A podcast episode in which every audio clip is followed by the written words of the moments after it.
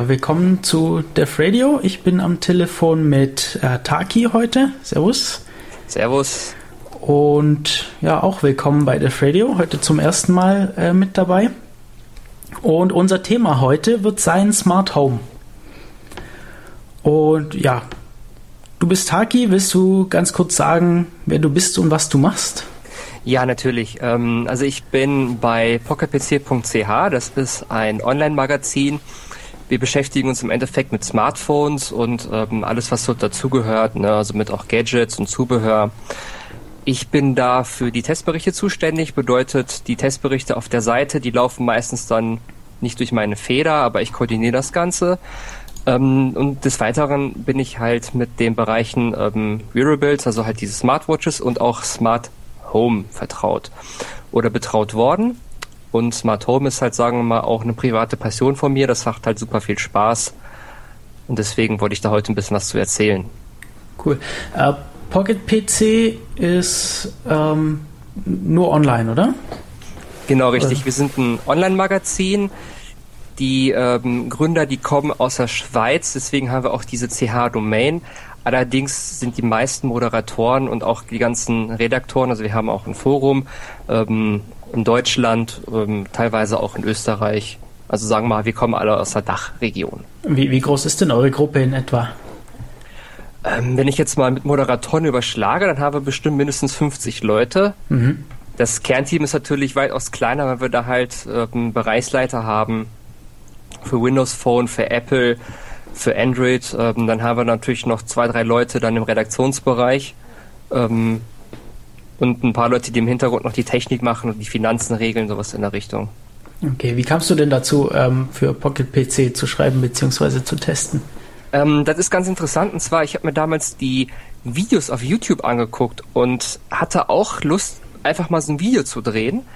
Ähm, zu dem Zeitpunkt wurde noch ein Videoredakteur gesucht. Also habe ich ganz einfach ähm, mir eine Billigkamera genommen, eine Rolle Klopapier als Stativ und meine Spiegelreflexkamera getestet, mhm. vorgestellt. Das sah super billig aus, war eigentlich schrecklich, aber hat wohl gereicht, damit ich halt wirklich da Videos machen konnte.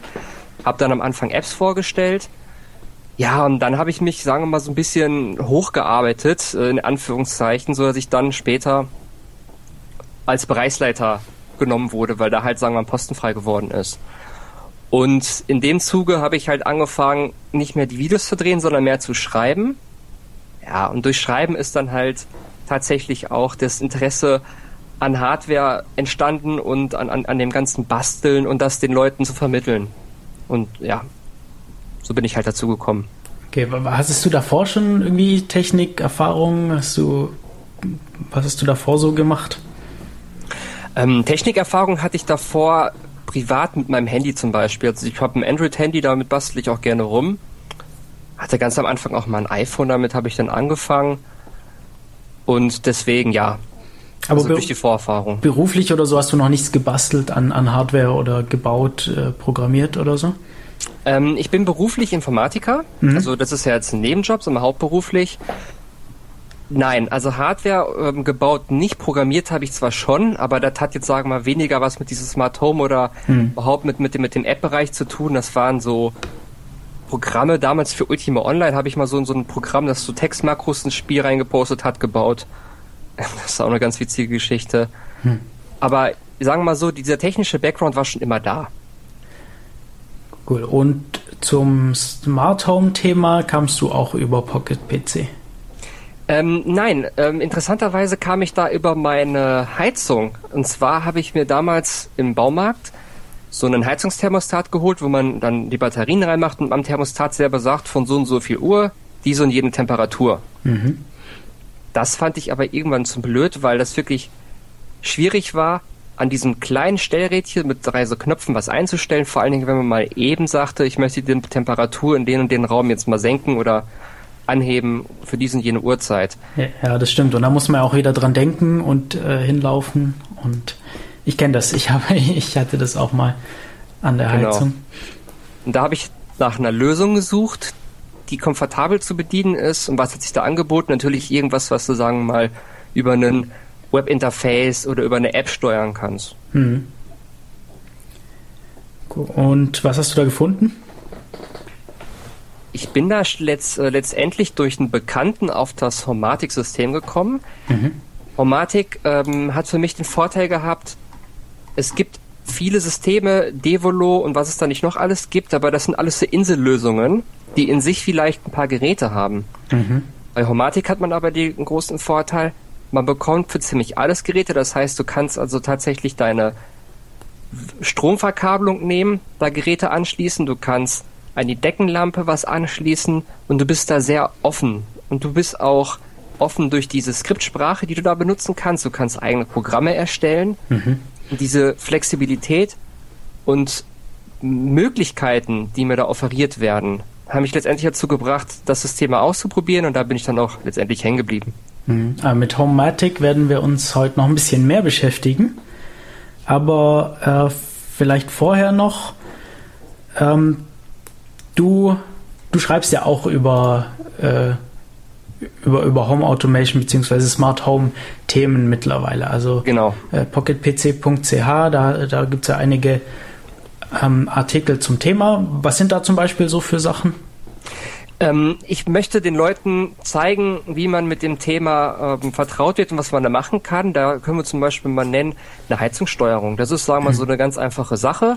Und zwar eine Heizungssteuerung, die halt anwesenheitsbasiert ist, bekommst in die Wohnung rein, die Heizung geht an, du gehst aus der Wohnung raus und die Heizung fährt runter.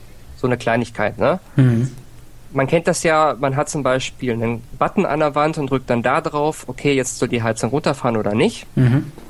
So, aber das Ganze soll ja auch so ein bisschen intelligent sein, wir reden ja auch von Smart Home. Ja. Und deswegen läuft das System natürlich erst an, wenn du wirklich anwesend bist. Und das mit möglichst wenig Aufwand. Das heißt, du musst nicht erst auf irgendeinen Knopf oder sowas drücken, sondern das soll halt automatisch laufen. Hm, ja. Äh, du hast mir schon verraten bevor der Sendung, dass du auf der Radio gekommen bist, weil du nach Podcasts zum Thema Smart Home gesucht hattest. Und da würde ich mich interessieren, hast du denn, hast, hast du da was gefunden? Ähm, ich habe da in der Tat zwei Podcasts gefunden. Und zwar war das ja zum einen eurer Podcast und zum anderen selber aus dem Homatik-Forum. Mhm. Das waren zwei Leute, die haben da ein bisschen das System vorgestellt, was ich interessant fand.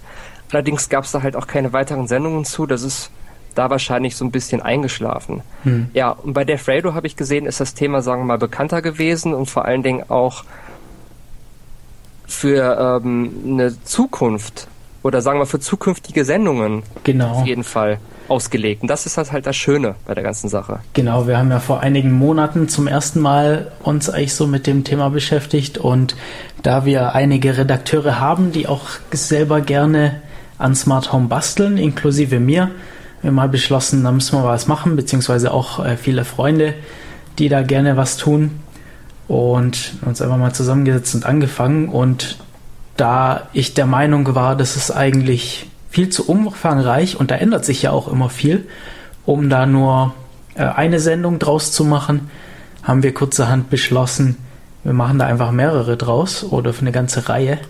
Und dann freut es mich sehr, dass du dich dann auch gemeldet hast, um zu dieser Sendereihe äh, beizutragen. Äh, hast du denn sonst irgendwie Quellen zu Smart Home, wo du, wo du mal reinschaust, wo du öfter mal nachguckst, was gibt's Neues oder irgendwie ein Blog oder was in die Richtung? Ja, also da gibt es zum einen die Homatic Insight Seite, also das ist natürlich selber auf Homatic bezogen, allerdings eine schöne Sache, weil du mit dem Homatic-System auch andere Geräte einbinden kannst und auch andere Hersteller, die, sagen wir mal, sich für das System interessieren, sich da mittlerweile einklinken. Also das ist immer eine gute Quelle. Mhm. Dann gibt es zum Beispiel ähm, smarthelpers.de, das ist auch ein Blog, die beschäftigen sich auch mit dem Thema, testen da auch verschiedene Systeme, so dass man da einen ganz detaillierten Einblick bekommt, auch detailliert in die Geräte, wie die verkabelt werden. Mhm. Und vieles ist dann doch wieder Selbstrecherche. Ähm, wenn wir oder wenn ich eine Idee habe, dann recherchiere ich meistens im Internet. Ich bin durch ein anderes Podcast, ähm, Binärgewitter, mhm. auf einen Mikrocontroller gekommen. Und zwar ist es der ESP8266. Das ist im Endeffekt wie ein Arduino. Allerdings kann man diesen mit Lua programmieren, wenn mhm. man denn die entsprechende Firmware installiert. und der kleine Mikrocontroller hat ein integriertes WLAN mit an Bord.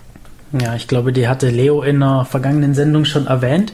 Das sind also ganz kleine äh, Chips, richtig? Also ganz das, genau, äh, richtig. Also die sind so groß wie so ein Daumen, wenn, wenn man es halt will.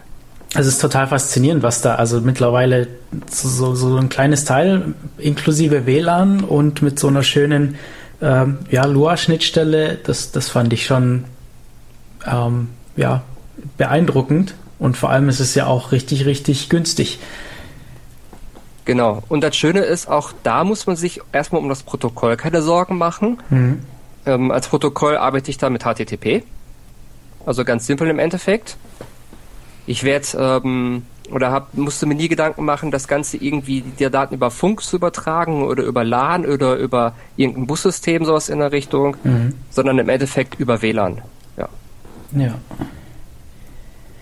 Genau. Und Sachen, die du so rausfindest, findet man dann wahrscheinlich auf pocketpc.ch, oder? Genau, richtig. Der einzige Nachteil ist immer, die Sachen, die ich mache, wenn ich daraus einen Artikel mache, dann muss man das natürlich auch möglichst genau erklären, damit der ähm, Interessent das nachbauen kann. Mhm. Und da ist es immer schwierig, weil beim Schreiben fällt mir immer wieder auf, okay, jetzt musst du noch das und das und das und das erklären. Aha. Und dann wird es sehr detailliert, was viel Arbeit kostet, ähm, so einen Artikel zu erstellen. Ja. So. Ähm, aktuell habe ich jetzt drei Artikel. Ne, zum einen die Heizungsstörung, zum anderen zum Beispiel automatisch Licht im Flur. Das heißt, also du gehst in die Wohnung rein, das Licht geht automatisch an. Mhm.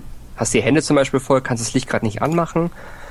Oder wie man einen ähm, Funkstick verwendet, wo man dann zum Beispiel 886, ne, 868 Megahertz Geräte steuern kann. Mhm. Das heißt also auch Geräte anderer Hersteller, ne? FS20 mhm. zum Beispiel oder N-Ocean, das sind ja auch so Smart Home Devices. Genau, die haben ja, glaube ich, auch so äh, Heizungsthermostate und verschiedene andere genau, Geräte. Genau, richtig. Also die haben da allerhand. Und jeder Hersteller hat nicht alles, aber so kann man, und das ist für mich auch Smart Home, Systeme verschiedener Hersteller miteinander kombinieren. Dazu möchte ich aber nachher noch mal ein bisschen mehr erzählen, wie ja, ich das genau mache. Genau, das ist das ist auch immer so. Ja, das ist das wahnsinnig interessant. Also wenn man sich ein paar Hersteller anschaut, die haben ja wirklich kaum was. Also mal irgendwas irgendwas gesucht und dann dachte ich, oh, das würde passen, weil da habe ich schon ein Gerät, das das ansprechen könnte. Ich mal geschaut, was haben die denn für für Aktoren und das einzige, was ich da gefunden habe, waren ja Steckdosen, die man dann schalten konnte übers Decktelefon und das fand ich dann nicht so sonderlich nützlich. Ja. Eben. Ähm, und ja, wenn du dich damit beschäftigst, also jeder, äh, jeder, der irgendwie so, äh, sich mit Smart Home beschäftigt, hat ja irgendwie vielleicht so eine, so eine Wunschliste oder so eine Vorstellung, wo denn die Reise hingehen soll, was man denn so automatisieren möchte.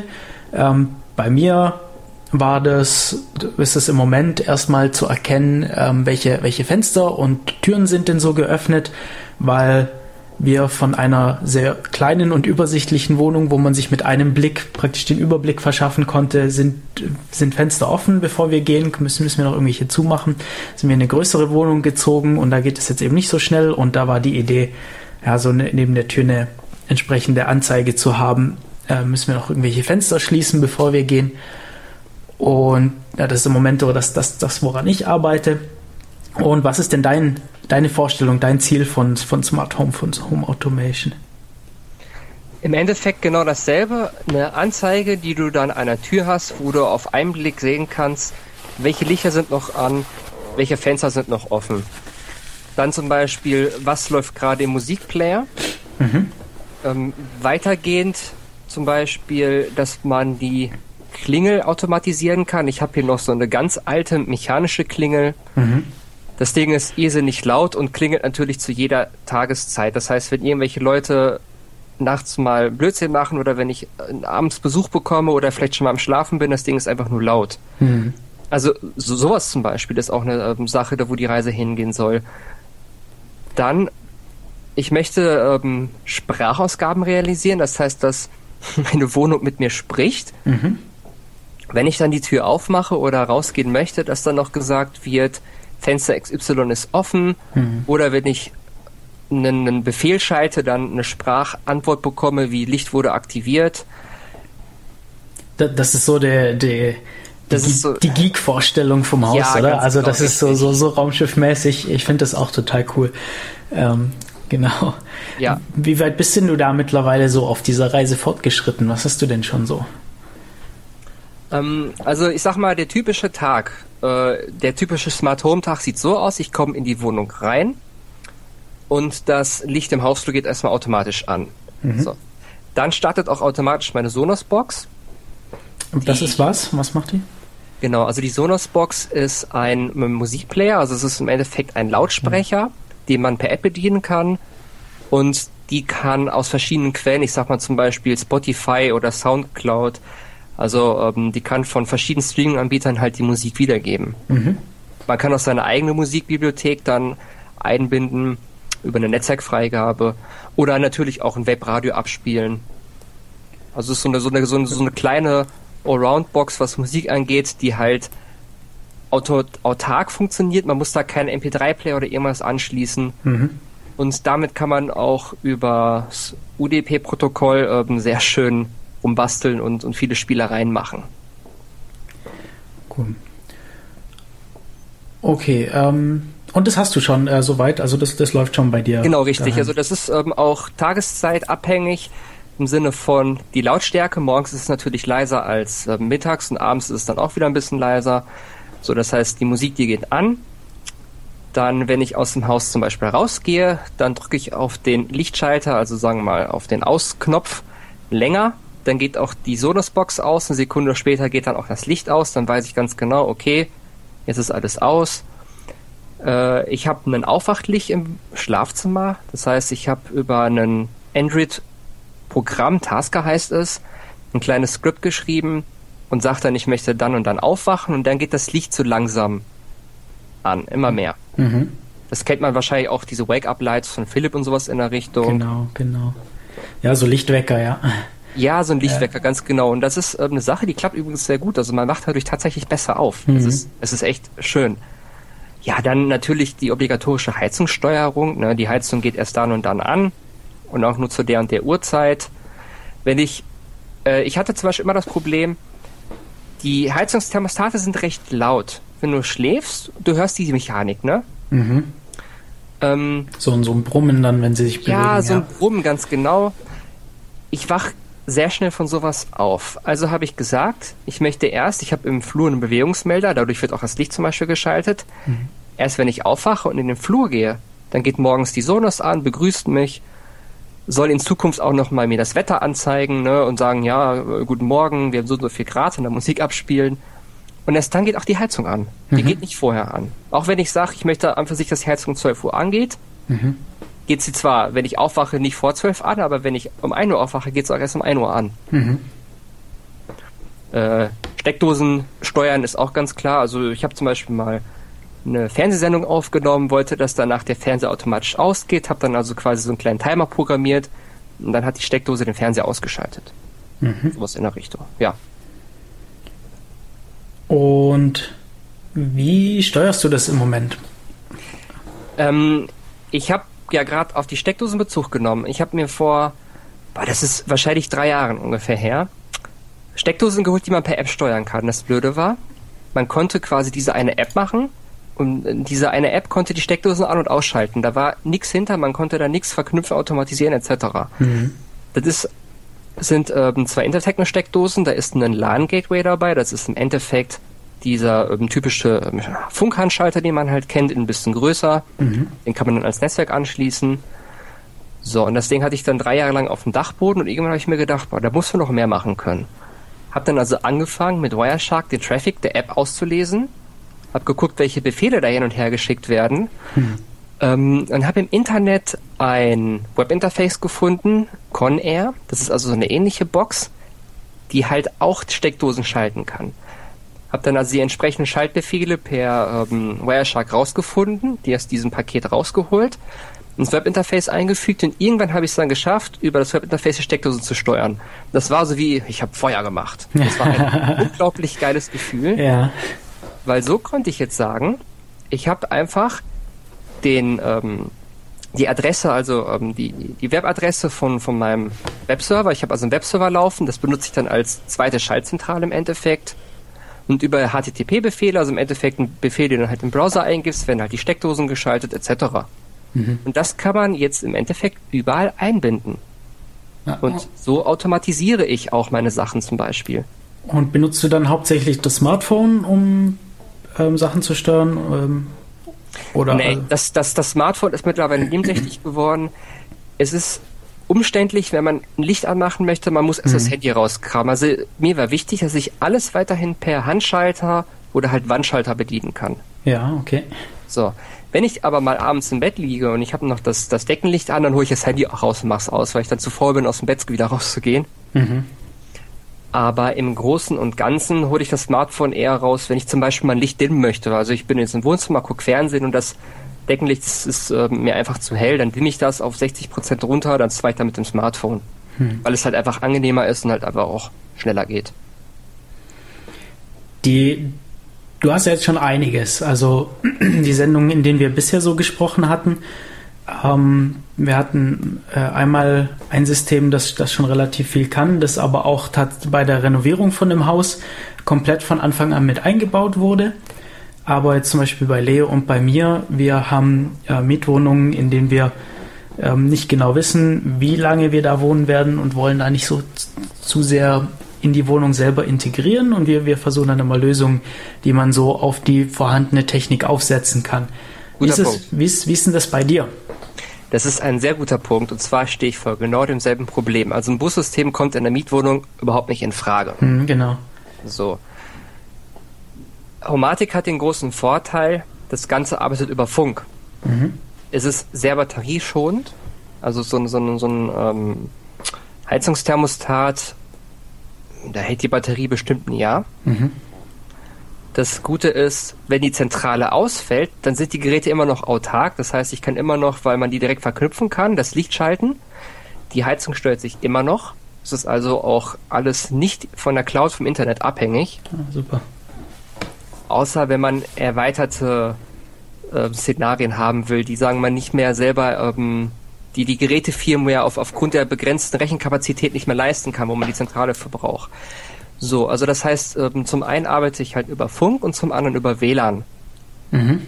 Deswegen habe ich auch überlegt, mit diesem ESP, von dem wir jetzt eingangs gesprochen haben, über den Webserver, den ich habe, zu arbeiten. Das bedeutet, ich ähm, würde die Hardware programmieren, würde mir etwas zusammenlöten, zum Beispiel eine Klingelsteuerung oder vielleicht, was ich auch gemacht habe, ist ein Pflanzensensor, da wo ich dann zwei, ähm, ja, wie, wie soll man es nennen? Also einfach äh, zwei Metallstäbchen ja, ja, in eine Pflanze stecke, die dann den, den, den Widerstand ähm, anhand der Feuchtigkeit misst. Diesen Wert schickt die an meine Zentrale und dann habe ich über ein PHP-Script die Auswertung gemacht, weil das wirklich am einfachsten und flexibelsten ist.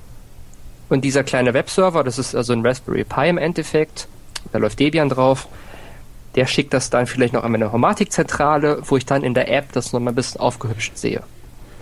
So, jetzt haben wir, jetzt sind wir schon ganz schön tief ins Thema reingerutscht eigentlich, ja. ohne so richtig äh, Homatic einzuführen. Vielleicht könnten wir da noch mal einen Schritt zurückgehen und uns mal anschauen, äh, nochmal, was, was genau ist das denn und was genau kann man damit machen. Also Homatic ist halt ein System, um verschiedenste Geräte im, im Smart Home zu steuern, miteinander zu verknüpfen. Verkaufen die auch Geräte oder ist es nur so eine Kontrolleinheit? So, also Homatic ist im Endeffekt der Markenname. Mhm. Die Firma dahinter ist die EQ3 AG. Man kennt auch ähm, na, jetzt hast du mich gerade erwischt, jetzt komme ich gerade nicht auf den Namen darauf. Der ähm, ELV. Mhm, ist, mhm. ist, ist, ja ein ganz großer Elektronik-Online-Shop. Genau. So, und EQ3 und ELV, die arbeiten halt zusammen, die sitzen auch in Leer, also die sitzen im Endeffekt ähm, Tür an Tür. Und die EQ3 AG hat mit Homatic ein System geschaffen, wo verschiedenste Aktoren miteinander agieren können und über die Zentrale noch steuerbar sind. So, das Ganze läuft über Funk, ne, 868 Megahertz. Mhm. Ähm, es gibt auch zum Beispiel noch das Max-System. Das ist auch von EQ3. Das ist aber nur eine reine Heizungssteuerung. Mhm. Aber ganz bekannt, man kennt RWE Smart Home. Man kennt zum Beispiel das Telekom, ähm, Kivicon heißt das. Mhm. Dieses Smart Home System, das ist von EQ3. Ah ja. So, äh, allerdings haben die Hersteller, sagen wir mal, ähm, das Label halt dann eingekauft, gesagt, wir möchten dann unsere eigenen Geräte verwenden, aber das Funkprotokoll ist das gleiche, die Geräte sehen anders aus, die Technik ist alles das gleiche. So, Homatic ist im Endeffekt der Markenname für ein System, wo es verschiedenste Aktoren gibt, ne? Aktoren, um die Heizung zu steuern, Aktoren, um Feuchtigkeit festzustellen, um das Licht zu steuern, Wettergeschichten. Also die haben eine, eine riesen Palette an Komponenten, mhm. Funk, und die haben auch einige Wired-Komponenten. Mhm. Ähm, dazu gibt's noch Sachen, womit man automatisch die Tür abschließen kann. Ähm, Wanddisplays, also die, die haben eine, eine große Reichweite. Okay. Und ähm, ja, wenn ich, wenn ich jetzt mal damit einsteigen möchte und sagen will, ich habe jetzt hier meine Heizung, die möchte ich steuern, äh, ich möchte vielleicht einen Bewegungsmelder im Flur, dass diese angehen, dass die Heizung hochgefahren wird, wenn ich, wenn ich die Wohnung betrete und ja, vielleicht möchte ich dann noch mein Licht dimmen können oder so. Wie würde ich denn an die Sache rangehen? Was muss ich da tun? Als erstes braucht man die Zentrale, das ist also die, die TCU 2 ähm, für die zweite Generation. Das ist auch so eine kleine Linux-Box, die hat äh, einen kleinen Prozessor drin, also das ist, sagen wir mal, nichts im Vergleich zum Raspberry Pi. Ich würde mir aber diese, diese kleine Zentrale holen, da läuft ein Webserver drauf und über das Webinterface richtet man alles ein. Dann würde ich mir einen Aktor holen, zum Beispiel einen Heizungsaktor, den richte ich dann über das Webinterface ein. Mhm. Dann hole ich mir vielleicht auch noch einen Tür- und Fensterkontakt. Mhm. Und dann sage ich, ich möchte jetzt diesen Heizungsaktor mit dem Tür- und Fensterkontakt verknüpfen, gehe also ins Webinterface und sage bitte eine Direktverknüpfung erstellen. Das heißt, Direktverknüpfung ist immer auf den Geräten gespeichert. Die beiden Geräte kommunizieren miteinander. Ah, direkt miteinander, ohne über den. Ganz genau. Und das ist das Wichtige. Wie, wie, wie hieß die Zentrale nochmal? Wie hieß diese? CCU2. Äh, okay, ja. Also Central Control Unit. Mhm. Genau. So, und das ist halt, wie gesagt, das Herz des Ganzen, weil du darüber die Geräte einmal aktivieren kannst. Das heißt, du kannst die ins System einbinden und zum anderen kannst du darüber jetzt erweiterte Automatisierungs, ähm, ich komme mal nicht auf den Namen, äh, Szenarien erstellen. Mhm. Zum Beispiel, wenn Dämmerungswert erreicht, dann bitte die Jalousien runterfahren und das Licht einschalten. So als Beispiel. Aber um dann auf deine Frage zurückzukommen, du kaufst dir also das Heizungsthermostat, du kaufst vielleicht noch einen Tür- und Fensterkontakt, damit wenn du das Fenster aufmachst, das Thermostat dann auch oder der Thermostat dann auch herunterfährt und mhm. sich dann mhm. zudreht. Und dann hast du im Endeffekt schon mal so dein erstes Smart Home. Super. Ähm, und die Control Unit, die habe ich also lokal. Also ich, die, die, muss jetzt gar nicht irgendwie zum Beispiel mit dem Internet verbunden sein oder so. Oder, oder ist es trotzdem notwendig? Nein, die Control Unit läuft lokal. Ähm, die ist dann über Ethernet anzuschließen. Man kann sie auch übers Internet bedienen, allerdings ist der Service da kostenpflichtig. Mhm. Das ist also da mal so der einzige Nachteil. Man das würde dann so funktionieren, dass sich die Control Unit mit den Servern von Homematic verbindet und man dort praktisch einen Account hat, ja, um dann darauf da zuzugreifen. Flexibel. Das mhm. heißt, du kannst ähm, das über diesen kostenpflichtigen Service machen, das ist über einen Drittanbieter. Mhm. Du kannst aber auch, wenn du möchtest, jetzt Add-ons einbinden, da gibt es aktuell etwas. Das ist dann kostenlos. Allerdings musst du dann für die App wiederum bezahlen. Also kostenlos ist es in, in Anführungszeichen. Ne? Mhm. Du kannst natürlich auch schlicht und ergreifend ein VPN öffnen und dann auf die Box zugreifen ja. oder die ganz, ganz unsichere Methode, den Port freigeben Ach, und dann ja. von außen zugreifen, was ich auf keinen Fall empfehlen würde. Aber nein, das Ganze läuft lokal. Du musst es nicht ins Internet anbinden. Mhm. Dann haben wir damit äh, schon mal unser erstes Haus. Was ähm, ja, wir werden wahrscheinlich noch ein bisschen drauf zu sprechen kommen, was es da sonst so gibt. Oder vielleicht können wir da gleich mal drauf schauen, weißt du? Also wir hatten jetzt schon die Heizungsthermostate angesprochen. Ähm, wahrscheinlich gibt es so Sachen wie Bewegungsmelder. Genau. Äh, du hattest die Fenstersensoren angesprochen. Sind, sind Fenster geöffnet oder geschlossen? Ähm, was gibt es da in Richtung Licht? Was kann man da so machen? So, also in Richtung Licht, die Dinger werden, sagen wir mal ganz grob, Dimmaktoren bezeichnet. Mhm. Es gibt Aktoren da, wo man dann einen Phasenabschnitt Das heißt also, entweder wird vor oder nach der Phase ähm, das Ganze getrennt. Das hängt immer ein bisschen davon ab, was man für Lampen hat. Mhm. Es gibt auf der Homatik beziehungsweise auf der ELV-Seite ähm, eine genaue Tabelle, wenn man eine LED hat, wenn man dann ähm, GU10 hat oder wenn man eine Energiesparlampe hat, ne? welchen mhm. Aktor man da genau verwendet. Weil je nachdem, mit welcher Technik gedimmt wird, ähm, funktioniert das Ganze auch gut oder schlecht. Ich habe zum Beispiel hier überall noch diese GU10-Dinger drin. Das sind also die Halogenlampen, die sagen wir mal zwar viel Strom verbrauchen, mhm. aber dafür mit dem Aktor funktioniert nicht ab. Ja. Die LED-Geschichten, die würden damit zum Beispiel nicht funktionieren. Da musst du wieder verschiedene, also andere Aktoren für nehmen. Ähm, auch zum Beispiel Aktoren, wenn du eine LED, also so, so, so, Lichter, äh, so eine Lichterkette oder sowas mit ähm, steuern willst, dann brauchst du auch schon wieder was anderes, ne, weil die Dinger werden dann über PWM, also immer an, aus, an, aus, an, aus gedimmt. Mhm. Also je, je äh, öfter sie aus sind, desto dunkler dann praktisch. Genau, richtig. Und man sieht aber das Flackern nicht, äh, sondern das flackert, also das wird so schnell an- und ausgeschaltet, dass man, dass man das nicht wahrnehmen kann als Flackern, aber dadurch, dass es eben öfter mal aus ist, wird es dunkler. Genau, richtig so. Ähm, hier fängt natürlich schon mal das Basteln an. Das heißt, du musst zum einen dich ein bisschen mit Elektronik auskennen. Also ich würde da nie unbedarft an so eine Sache rangehen, weil wir arbeiten hier mit 220 Volt. Mhm. Es besteht schlicht und ergreifend Lebensgefahr. Mhm. Das muss jedem bewusst sein. Ähm, und ich sag, der Vorteil ist, man bekommt zwar viel geboten, der Nachteil ist, es ist wirklich nicht alles Plug and Play. Mhm. Vor allen Dingen, wenn wir jetzt hier an den Strom gehen. Ich würde also im Endeffekt die Deckenlampe einmal ausbauen, würde dann die ähm, Phase, den Nullleiter und den Neutralleiter an den Aktor anschließen. Dann gibt es dann noch Ausgänge wieder ähm, von dem Aktor, der dann halt direkt zur Lampe geht. Dann nehme ich das Ding in Betrieb, sprich, ich schalte zum Beispiel einmal den Lichtschalter ein und dann kann ich das Ganze erstmal in der Zentrale anmelden. Das heißt hier ja? Äh, die, die Aktoren, die sind dann praktisch kleine Geräte, die mit in die äh, Lampe, also wenn man jetzt so eine Deckenlampe hat, da mit reinpassen würden. Oder wie kann ich mir das vorstellen? Genau, richtig. Sind, also okay. stell dir das mal so vor, dass du so ein kleines Gerät hast. Ähm, das sind dann, weiß ich nicht, so fünf mal fünf Zentimeter mhm. ungefähr. Das kannst du mit in die Deckenlampe, also in den Schacht machen, wenn er groß genug ist. Mhm.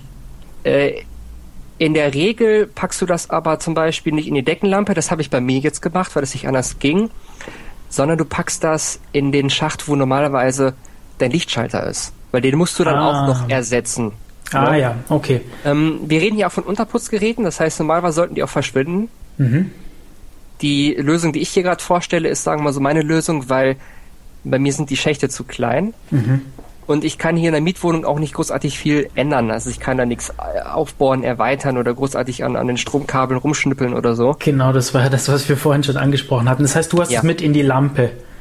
Ja, also ich ähm, habe sagen wir außen eine Lampe gemacht. Außen eine Lampe, okay. mir solche ähm, Abdeckungen geholt. Man kennt das ganz gut, wenn man das ähm, Loch abdecken will und die Lampe ja. versetzt. Ja, ja, ja. Sowas zum Beispiel. Da muss man auch mal ein bisschen kreativ sein, äh, sich da ein bisschen ähm, zurechthelfen können. Mhm.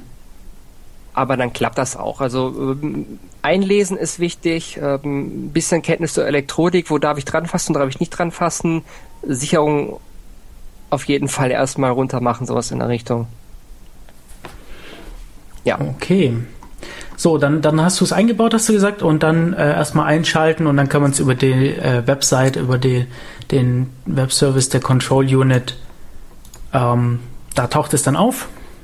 Genau, das ist dann im Endeffekt wieder Plug and Play. Das mhm. heißt, es taucht dann auf. Das Ding ist, wenn es das erste Mal eingeschaltet wird, in diesem sogenannten Anlernmodus, und dann taucht das in der Zentrale auf, dann kann man sagen, ja, ich möchte das Gerät anlernen, kann dann auch einen Raum vergeben, ne? man kann das Ganze nach Räumen trennen, man kann das Ganze nach Gewerken trennen, sprich Schalter, Heizung, Sanitär, was auch immer.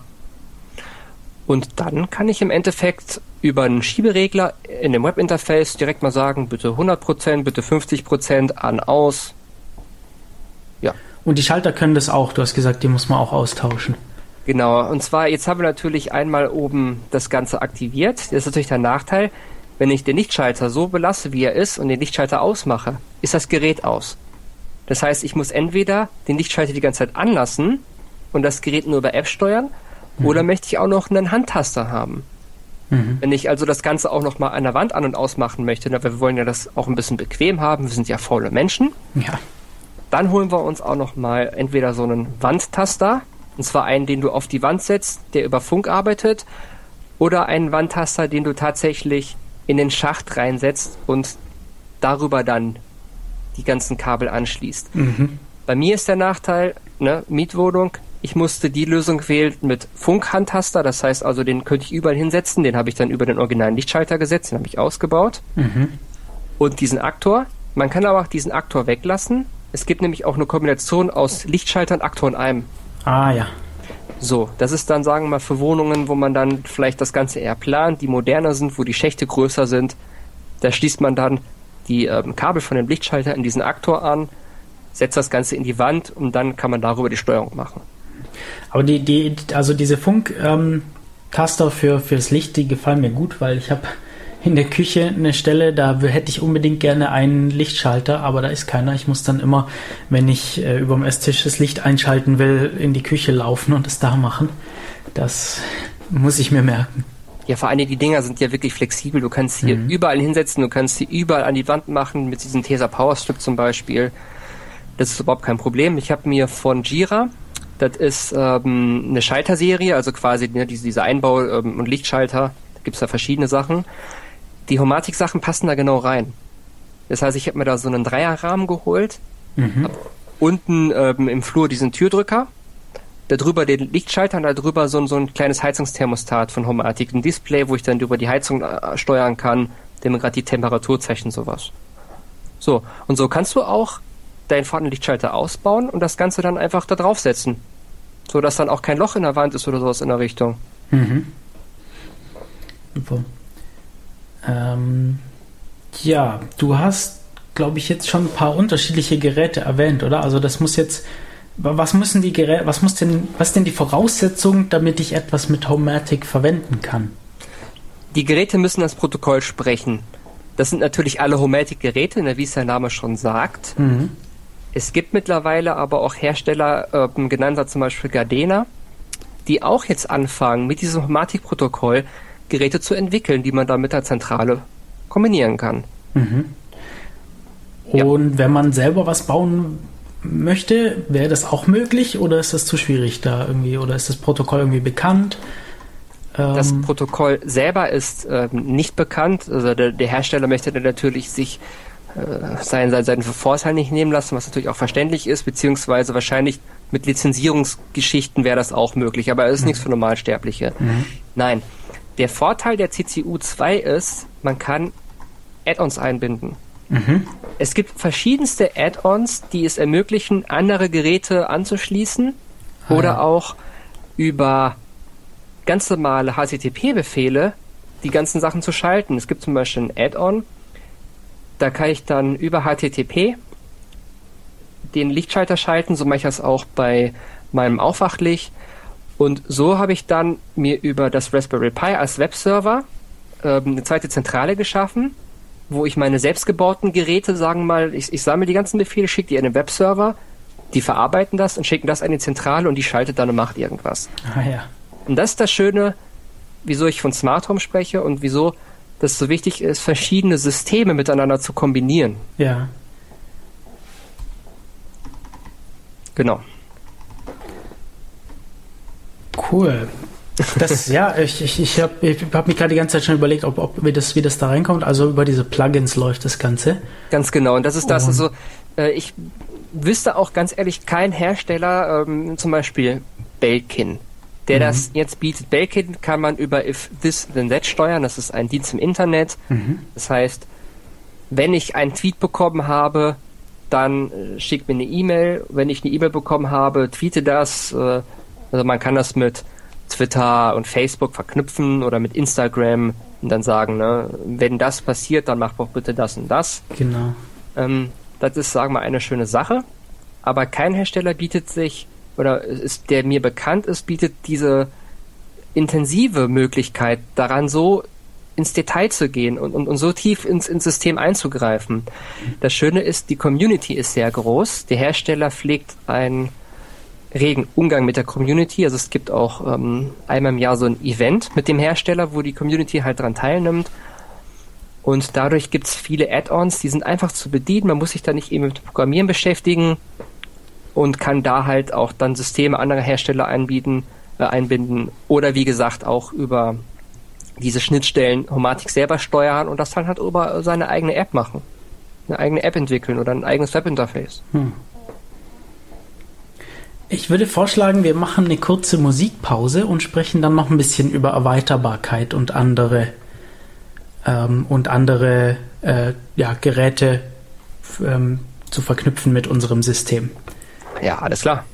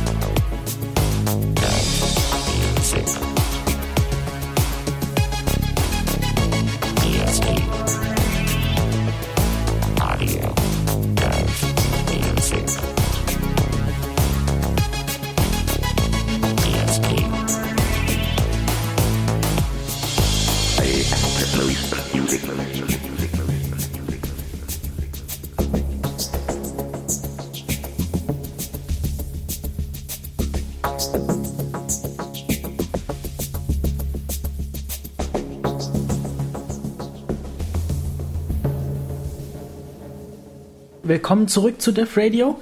Ähm, ich rede heute mit Taki über das Thema Smart Home. Ich bin Matu und ich finde es äh, schon eine ganz, ganz spannende Sendung heute, weil bisher hatten wir ja in den, in den bisherigen Sendungen, ich weiß gar nicht, wie viel wir hatten, gar nicht so viele, zwei oder drei, ähm, eher so die, die Selbstbaurichtung und auch so die Leute, die, die bei Def Radio sind, ähm, sind eher die Leute, die ganz viel selber bauen. Und das ist dann cool, äh, auch mal ein System kennenzulernen, wo man ja ein bisschen, bisschen mehr fertige Sachen geliefert bekommt, wenn man das möchte, aber auch ja, Sachen hinzufügen kann. Und ja, wir hatten gerade schon über die Erweiterbarkeit gesprochen.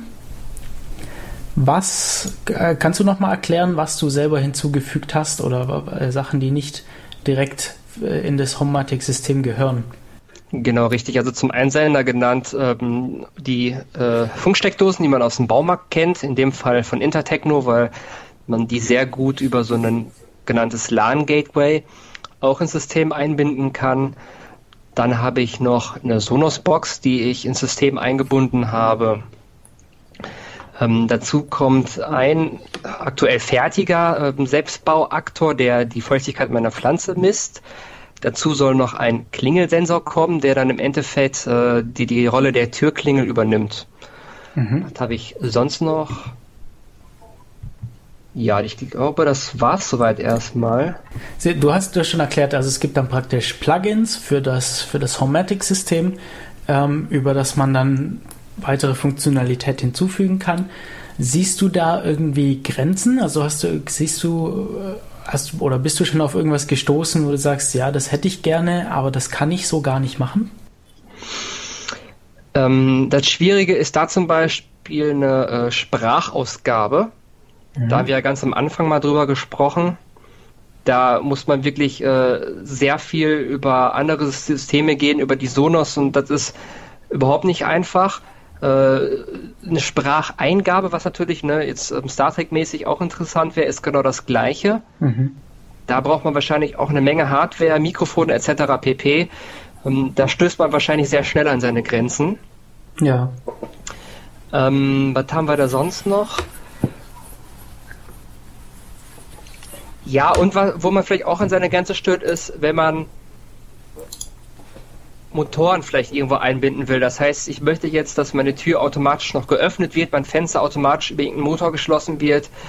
Ich glaube, da sind wir auch an einen Bereich gekommen, wo es wirklich sehr, sehr tief in die Technik geht und wo es nicht mal eben so einfach ist, das äh, untereinander zu verknüpfen. Hm.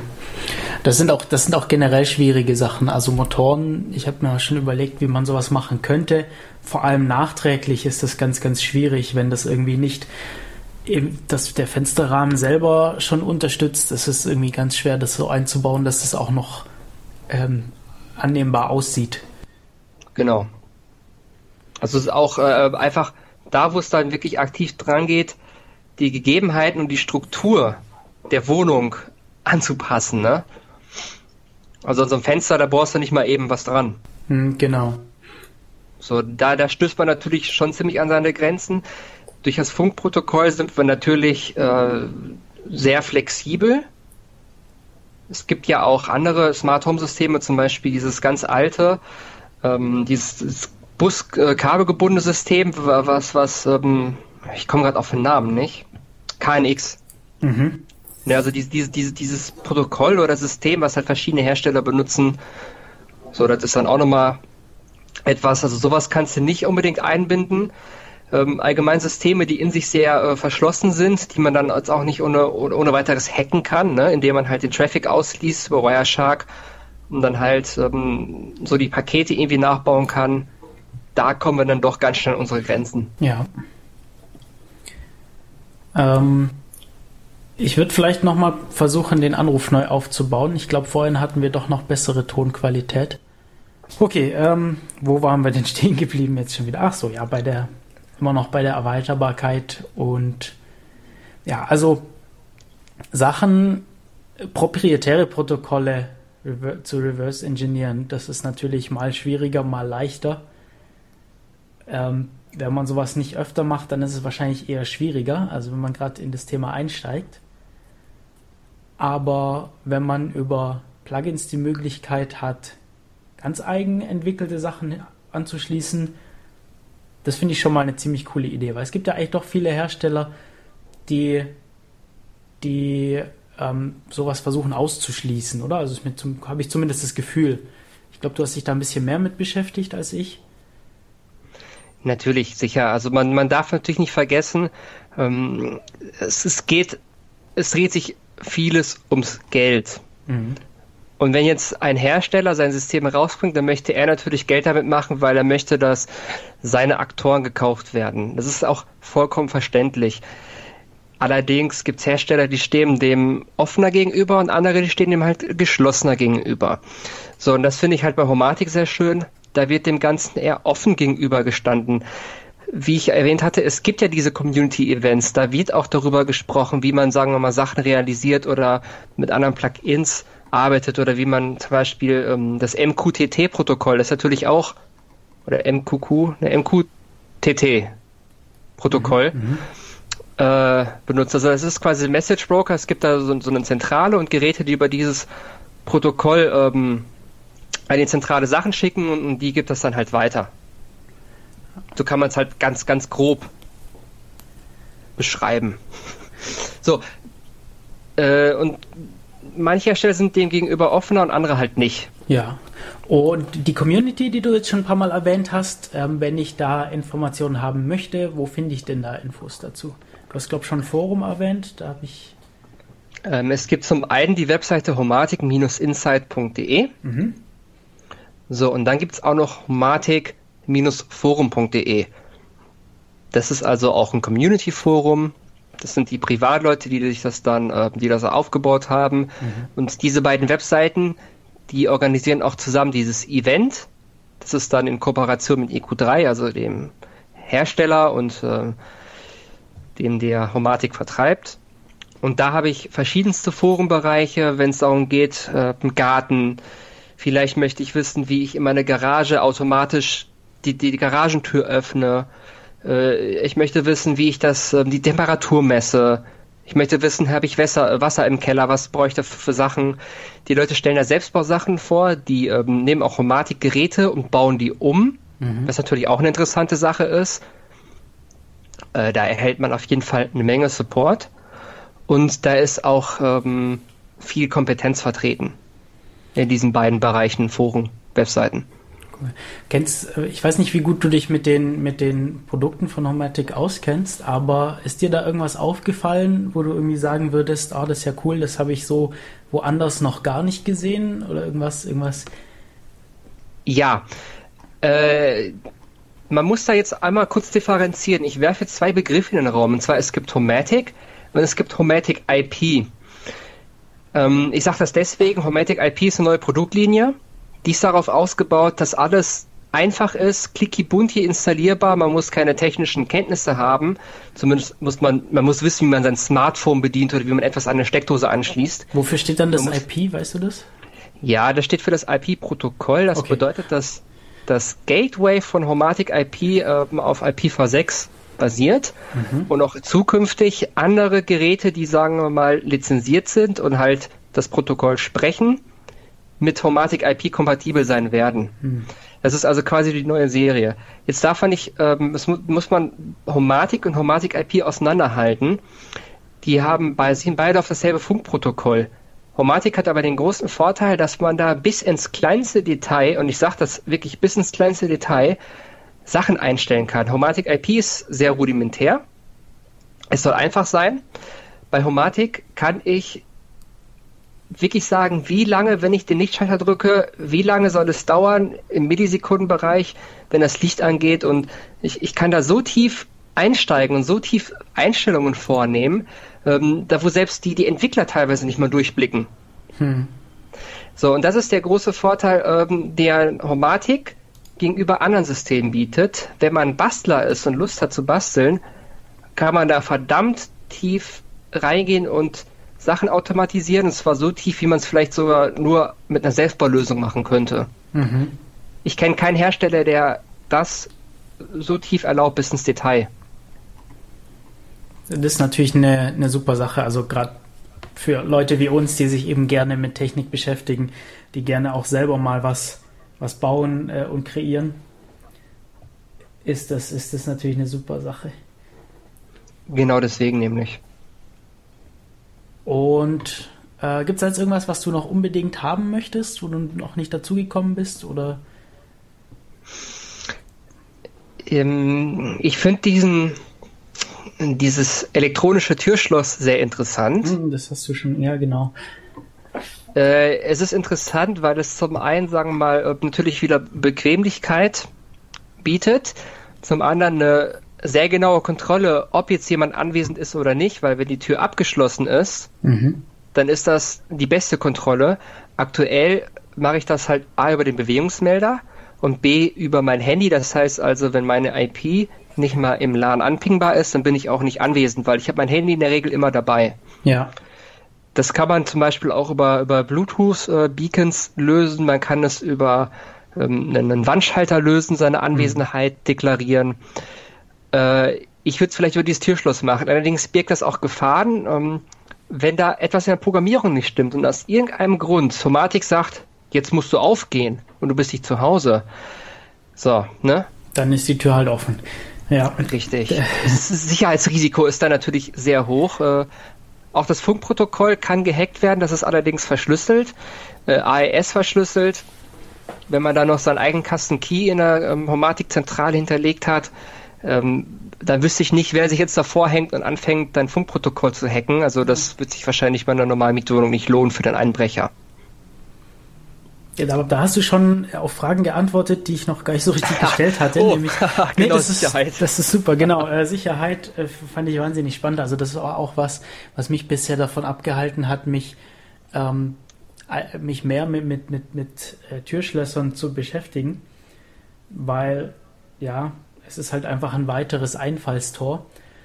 Wobei Andererseits muss man wahrscheinlich sagen, wenn man in eine Wohnung reinkommen möchte, dann, dann wird ein auch ein normales Schloss nicht davon abhalten. Aber es ist natürlich, ja, wenn sich was elektronisch aus der Entfernung machen lässt, dann ist es natürlich nochmal was anderes. Ähm, ich habe gesehen, du hast im letzten Monat auch was über ein Türschloss geschrieben. War das auch von Homatic oder das, was, wie hieß denn das? Nuki Key Turner. Ja, genau, richtig. Also Nuki Keyturner ist nicht von Homatic. Es ist ein eigenständiges Produkt. Das kommt jetzt, glaube ich, 2016 soll es im Februar auf den Markt kommen. Mhm. Ähm, das Interessante hier, hier wird ein Gateway äh, angekündigt mit einer API. Und ich finde das deswegen interessant. Meine Hoffnung ist nämlich, dass ich mit dieser API die Nuki mit in die Homatic-Zentrale einbinden kann. Mhm. So, ähm, das wird jetzt, sagen wir mal, über ein Handy laufen oder vielleicht auch über so einen Bluetooth-Chip, den man dann hat und sobald man in der Nähe von, von diesem Nuki ist, dann geht die Tür vielleicht auf. Weiß ich noch nicht, wie das genau funktioniert. Aber da reden wir natürlich wieder von der Erweiterbarkeit. Ne? Nuki ist jetzt eines mal ein eigenständiges Produkt. Mhm. Aber ich hoffe, dass man das auch anhand der API irgendwie einbinden kann sodass man das dann auch wieder über Zentrale steuern kann. Ich über Zentrale sagen kann, geh auf, geh zu, was auch immer. Was mir insgesamt bei Heimautomationssystemen auffällt, ist, dass wir teilweise sehr, sehr hohe Preise haben für Funktionen, die dann doch relativ rudimentär sind. Ähm, ich glaube, diese äh, Steckdosen von, äh, wie heißt die Firma, AVM oder so, die die Fritzboxen herstellt, man genau. kann dann irgendwie übers, übers Deckt oder so diese die Steckdosen steuern und da war ich eigentlich geschockt, ähm, wie viel Geld ich dafür ausgeben muss, für wie wenig Funktionalität ich eigentlich bekomme. Also das ist dann gar nicht so richtig programmierbar, ähm, irgendwie nur auf Umwegen. Es gibt dann und äh, hast du da irgendwie einen Überblick dazu? Hast du da eine Einschätzung ja. dazu, ähm, wie das hier ist? Ähm, ich weiß jetzt gerade nicht den, den Preis von der Steckdose, aber bei Homatic ist so eine Steckdose auch nicht ganz günstig. Mhm. Da ist man ungefähr bei 50, 60 Euro dabei. Ähm, es gibt da verschiedene. Es gibt zum einen eine Steckdose, die kann dimmen und es gibt eine andere Steckdose, die kann die Leistung messen. Ähm, es gibt meines Wissens nach keine, die beides zusammen kann. Und dann gibt es noch welche für innen, für außen. Die ähm, Leistungsmesssteckdose ist natürlich insoweit eine ganz schöne Sache, weil ich da sagen kann, ich hänge das Ding an die Waschmaschine. Sobald die Leistungsaufnahme unter einem gewissen Wert für eine gewisse Zeit gesunken ist, weiß ich, die Waschmaschine ist fertig und schickt mhm. mir dann Benachrichtigungen zu. Ähm, das ist bei AVM nur bedingt möglich. Man kann das halt über das Protokoll, äh, über, über die Fritzbox Oberfläche steuern. Man kann sagen, über diesen Dienst, if this, then that. Wenn ich über Twitter eine Nachricht schicke wie Licht an, dann geh bitte an. Jetzt mhm. als ganz blödes Beispiel. Ähm, die kann auch die Leistung messen, muss aber passen. Ich weiß nicht, ob ich da äh, eine Aktion auslösen kann. Wenn Stromaufnahme so und so wenig, dann bitte nur noch, dann bitte Licht an, aus, was auch immer. Ja. Ähm, ich habe mir gerade bei diesem Steckdosenthema ziemliche Gedanken gemacht, wie man diese Steckdose automatisieren kann. Meine aktuelle Theorie geht in eine Selbstbaurichtung. Der Nachteil ist, diese Steckdosen sind mit Sicherheitsschrauben festgemacht. Man muss also erstmal einen entsprechenden Bit haben, um diese Schraube zu lösen. Mhm. Dann würde ich zum Beispiel das Ganze aufmachen und einen ESP dranhängen. Und dann könnte ich zum Beispiel gucken, wenn ich die Steckdose einschalte, dann leuchtet auch eine LED. Das heißt, ich könnte zum Beispiel messen, ist die LED gerade an, dann schickt das ESP an die Zentrale, also zum Beispiel an meinen Webserver, eine Nachricht wie Steckdose ist an das Ganze schickt es dann an die Hormatik weiter. Und so könnte man auch sich eine Steckdose sehr günstig automatisieren und die halt, sagen wir mal, per App steuerbar machen. Mhm. Ja. Oh, genau, also ich finde auch, dass das eigentlich ähm, ein guter Ansatz ist, die, ja, die Kosten ein bisschen zu drücken, in die Selbstbaurichtung zu gehen. Und da gefällt mir hier eigentlich ganz gut, dass, dass es ganz gut integrierbar ist. Also dass man sagen kann, man kann irgendwie Selbstbaulösungen ja, verknüpfen mit, mit Produkten, die es da gibt. Aber du würdest auch sagen, also da, wir, wir haben, dass es nicht unbedingt das günstigste ist, sich hier ähm, eine Menge Aktoren oder Sensoren zuzulegen, direkt von Homematic. Ja, also ähm, bei Homematic sprechen wir, sagen wir mal, noch vom, vom mittelpreisigen äh, Produkt. Es gibt äh, andere Systeme, die sind noch viel teurer. Ne? Mhm. Ähm, es gibt zum Beispiel Zigbee oder Z-Wave, das sind auch Home Automation Systeme, wo viele Hersteller äh, mit dabei sind, wo man auch viel Sachen für bekommt. Ähm, ich weiß nicht, ob das hier bei uns in Deutschland so geläufig ist. Also ich habe davon schon gehört, kenne aber keinen, der das benutzt. Da sind die Sachen aber wahrscheinlich äh, genauso teuer. Also man zahlt für so ein Heizungsthermostat so um die 30, 40 Euro circa. Hm. Andere Aktoren sind natürlich weitaus teurer, aber ja, also ich habe hier selber auch einen Wert von über 400, 500 Euro mittlerweile verbaut. Also das geht ganz, ganz schnell ins Geld, wenn man natürlich von einem Hersteller sich die Sachen kauft. Ja. Ist natürlich auch so beabsichtigt. Ähm, es ist natürlich auch viel Arbeit, sowas selber zu machen. Also das muss man natürlich auch sehen.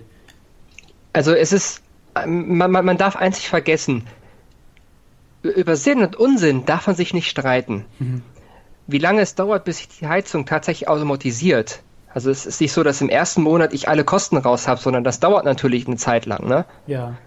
So, äh, beim Licht amortisiert sich gar nichts.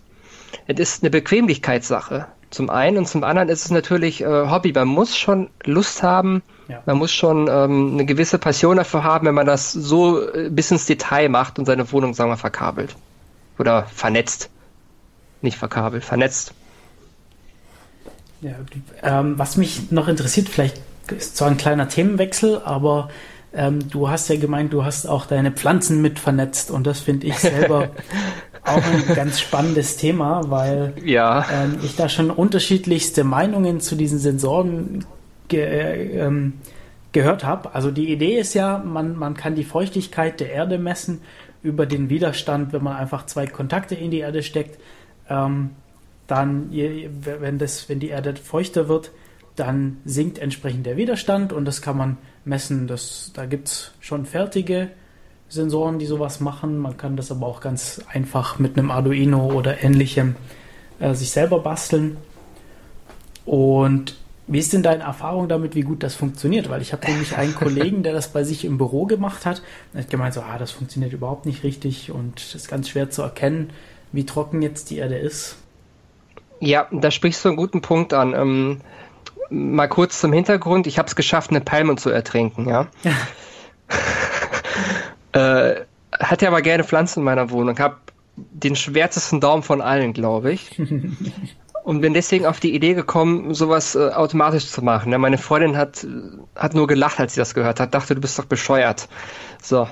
Es ist schwierig. Es ist sogar so schwierig, dass dieser Pflanzensensor aktuell auf Eis liegt. Also ich habe den ähm, zum Beispiel noch gar nicht verlötet, der ist immer noch auf so einem Steckbrett. Mhm. Ähm, weil diese Sensoren, die du bekommst, also das sind quasi zwei solche äh, Leiterplatinen. Mhm. Ähm, da ist halt ein bisschen Kupfer drauf. Die vergammeln sehr schnell. Das sind also diese Sachen, die man aus China bekommt. Mhm. Dann ist dieser Widerstandswert, der ändert sich von Sekunde zu Sekunde. Das ist auch nochmal so ein Nachteil. Also wenn man einfach nur zwei ähm, Nägel nimmt, die in die, äh, in, in, in, die, Feu in, in, den, ähm, in die Pflanze steckt, dann nimmt man einfach mal einen Multimeter und misst den Widerstand, dann wird man sehen, wie schnell sich der Wert ändert. Mhm. Und der springt immer hin und her, der ist absolut nicht konstant. So, und das ist, sagen wir mal, ein ganz großer Nachteil, weil wir möchten ja den aktuellen Wert haben, wir möchten ja nicht den Trend. Den Trend kann man über Zeit gut erkennen. Wir möchten aber wissen, wie feucht ist die Erde jetzt, wie feucht ist die Erde in zwei, drei Stunden und morgen. Wann mhm. muss ich gießen? Wenn aber die Feuchtigkeit immer zwischen 50, 60, 80, 50, 40 Prozent hin und her schwankt, äh, ist das super schwierig. Dann kommt noch, egal wo man, also man kann in, in die Mitte ähm, den, den Sensor reinstecken, man kann den Sensor aber auch irgendwo am Rand der Pflanze hinstecken. Die Erde ist nicht überall gleich feucht. Ja. Die, die Erde ist je nach, wie, wie tief man halt geht, feucht oder nicht feucht. Ähm, das ist ein Problem, wo ich noch keine Lösung zu weiß. Andere Hersteller arbeiten da wohl mit irgendwelchen Bodendämpfen, Dämpfen, Ausdünstungen, irgendwelchen Temperaturunterschieden. Ähm, ja, also habe da auch leider aktuell noch keine Lösung zu und das habe ich daher auch erstmal auf Eis gelegt. Ja, so ähnlich geht es mir bei mir auch. Also ich habe Botanik, man muss Botaniker sein, glaube ich, dafür, um das, um das wirklich zu können. Also Widerstand ist eine gute Theorie. Entschuldigung, gerade viel Unterbrechung. In der Praxis ist es ein ganz anderes Thema. Ja, ja, ja. Sehr schwierig. So, so einen anderen Sensor hast du auch noch nicht ausprobiert, ne? Nein, es gibt natürlich auch Sensoren, die sind teurer. Ja, das ist mir auch aufgefallen. Dann, die werden dann deutlich teurer, wenn man in andere Richtung geht. Äh, so ja. sehr, dass so sehr, dass es mir das nicht wert war, das nur um es mal auszuprobieren, so, so einen Sensor anzuschaffen. Ganz genau, und das ist das Problem, wieso ich da auch noch nicht weiter bin. Ähm, und die Dinger verrotten nämlich, das ist auch das Problem. Also ich werde jetzt am besten mal irgendwelche Stahlsachen äh, besorgen, die sagen wir nicht verrotten, aber die mhm. natürlich noch eine Leitfähigkeit bieten. Also so Edelstahlnägel, sowas in der Richtung, irgendwann mal vielleicht. Ja, ich glaube, Kupfer ist wahrscheinlich auch das Problem, dass es für die Pflanzen nicht besonders gut ist. zum einen das. Und zum anderen, du hast ja diese Elektrolyse, das heißt, du schickst ja dauernd Strom dadurch. Mhm, dann oxidiert das. Und dadurch, auch. ganz genau richtig, auch ein Problem. Ja. Ja, das hatte mich aber interessiert, weil mich das, ähm, ja, die Pflanzen auch immer interessieren. Ich habe auch so einen, ich habe einen so einen kleinen Bonsai, der ist ganz klein, aber der braucht so viel Wasser. Und der ist irgendwie immer trocken, auch wenn ich ihn jeden Tag gieße. Und da ist die Idee bei mir aufgekommen, das mal ein bisschen zu überwachen, was da eigentlich passiert. Genau. Ja, ja. Ich glaube, man, man müsste auch, wenn man es richtig machen will, in Abhängigkeit dessen die Temperatur und vielleicht sogar den Lichteinfall messen. Mhm. Und ganz wichtig, sich für einen Messpunkt entscheiden und den dann also die, die, die, diesen, diesen Sensor da drin lassen. Das größte Problem ist allerdings, wie finde ich raus, wann habe ich die Pflanze zu 100% gegossen? Wann ist sie optimal gegossen? Bei 100% ist optimal, alles darüber ist schon zu nass und darunter ist halt zu trocken. Ja. Und diesen, diesen Wert festzustellen, das ist das Allerschwierigste, weil ich kann die Pflanze gießen, kann meine Hand dran halten, kann sagen, das sind jetzt für mich 100%, heißt aber noch lange nicht, dass das wirklich für die Pflanze optimal ist. Mhm. Ja, ja. sagen wir, nehmen wir mal an, ähm, der Sensor würde gut funktionieren und wir hätten das alles äh, ausgeklügelt. Ähm, würdest du dann immer noch, also würdest du dir dann einfach eine, eine, Benachrichtigung zukommen lassen oder deine Sprachausgabe dir mitteilen lassen, dass du die Pflanzen zu gießen hast oder würdest du versuchen, diese dann auch automatisch zu gießen? Ähm, Im ersten Schritt ähm, wollte ich das über eine E-Mail lösen. Also die Idee war, dass ähm, der Sensor einmal am Tag oder ähm, misst mhm. oder mir dann dann eine Benachrichtigung ausgibt, möglichst nicht in der Nacht, ne, dass ich dann sage, okay, er soll zwar messen, aber erst am nächsten Tag um 15 Uhr eine E-Mail rausschicken. Im zweiten Schritt hätte ich dann zum Beispiel einen perforierten Schlauch genommen, den hätte ich um die Pflanzen drum herum gelegt mit einem kleinen Wassertank und einer kleinen Pumpe, die ich dann ansteuere und sage, bitte Pumpe für 10 Sekunden pumpen. Hm. So viel Wasser ist dann, äh, dann ist genug Wasser drin. Das wäre der nächste Schritt gewesen, das Ganze auch noch automatisch zu gießen, genau. Super. Ja, das hatte ich mir auch schon überlegt, wie man sowas macht. Ja, das mit dem Schlauch gefällt mir eigentlich ganz gut. Ja, da, da hast du auf jeden Fall eine, eine. Wichtig ist, das Wasser soll ja gleichmäßig verteilt sein. Und wenn man so einen Schlauch nimmt, dann kann man da sagen, man das mm, am besten verteilen. Ja.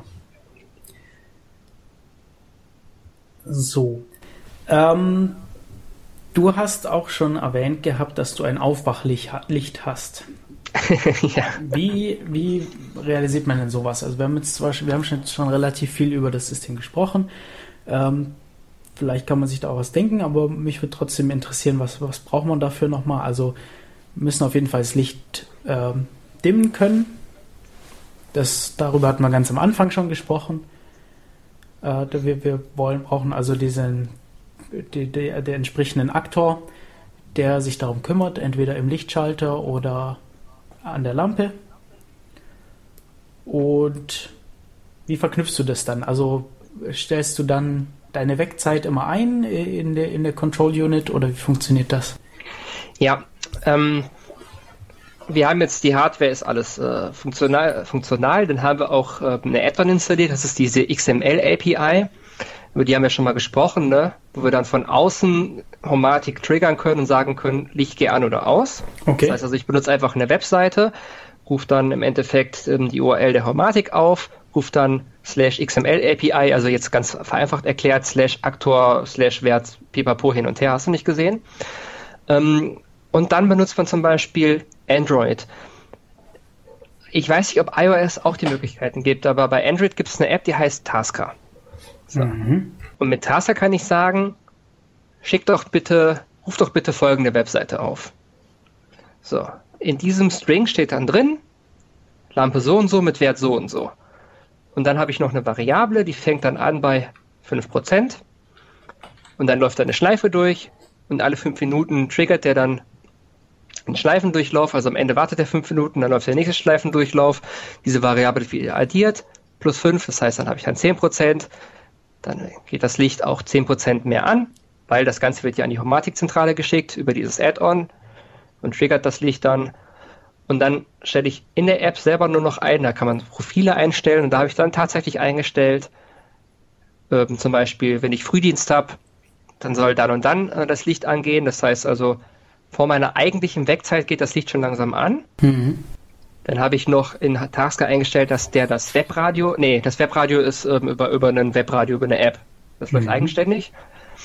Geht dann um kurz vor sechs los, aber um Viertel vor sechs beginnt schon das Licht langsam an. So, und das muss ich dann tatsächlich übers Handy einstellen. Also das ist ein bisschen Bastelgeschichte. Es ist jetzt auch nicht das komfortabelste, das sieht nicht super clicky bunty aus.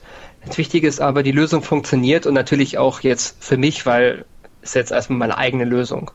Ja. Und so realisiert man das dann. Also die, als Wecker benutzt du dann das Webradio? Genau, richtig. Und hast sonst gar keinen irgendwie so einen Klingelton zum Wecken oder so? Ähm, das hatte ich damals. Ich fand es angenehm, auch immer im Webradio geweckt zu werden, weil da einfach die Phonie langsam hochgeht. Das heißt also, ich habe dann immer ähm, irgend so ein Techno-Radio am Laufen mhm. und dann, dann wird das auch immer, immer lauter und, und immer lauter, halt bis, bis zu einem gewissen Grenzwert. Und ich mag es lieber, wenn ich sanft geweckt werde, als ähm, mit der Holzhammer-Methode. Ja, das äh, finde ich auch immer ziemlich wichtig. So, Derselbe Klingelton ist aber auch so eine Sache, mich würde es nerven, weil es immer der gleiche Klingelton ist. Ja, ja. Äh, da finde ich die Webradio-Geschichte schon deutlich attraktiver. Ja. Ähm, aber die hast du jetzt nicht über Tasker oder irgendwie, also die musst du musst praktisch getrennt einstellen, wann geht das Licht an und wann geht das Webradio an. Ja, der Nachteil bei Tasker war, das habe ich erst über Tasker laufen lassen, habe dann auch gesagt, ähm, die ähm, Tonlautstärke fürs Webradio soll immer lauter werden. Das war aber sehr abgehackt. Man hat diese, diese Stufung wirklich gemerkt. Das ist da ja. so, äh, äh, äh, also so nach dem Motto ist es halt lauter geworden. Ja. Die Webradio-App ist anders programmiert. das läuft da, also die, die Lautstärke wird sehr flüssig gesteigert, sodass du diese einzelnen Schritte nicht merkst. Mhm. Und deswegen habe ich halt zum einen das Webradio, da muss ich den Wecker einstellen und in der Tasker in der App selber auch. Okay. Ja, das finde ich, fand ich auch ganz spannend, weil ich habe mir auch mal so Lichtwecker angeschaut und so diese irgendwie, es gibt ja irgendwie Philips und keine Ahnung, die sind dann doch relativ teuer. Und da hatte ich auch immer ein bisschen äh, Angst, die sind nämlich abhängig von der Stromversorgung. Also viele von denen haben irgendwie gar keine Batterien drin. Äh, und wenn da mal Stromausfall ist, dann wirst du halt nicht geweckt. Ja, das und hast du bei, bei, bei dem Deckenlicht aber auch. Das ist beim Deckenlicht aber auch, aber beim Handy eben nicht so sehr. Da hast du ja normalerweise ja, richtig. Akku drin und ähm, über Nacht entlädt er sich ja auch nicht so sehr. Also entweder hängt es an der Steckdose und ist dann sowieso geladen oder ich achte sowieso drauf, dass der Akku auch noch reicht, um mich zu wecken. Und dann hättest du wenigstens so ein bisschen Redundanz mit drin.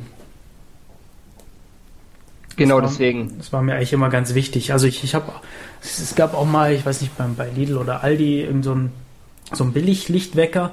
Aber also alle diese Lichtwecker, die haben immer alle so Einschränkungen, ja. Die haben dann irgendwie vielleicht fünf verschiedene Wecktöne, von denen du dir einen aussuchen kannst.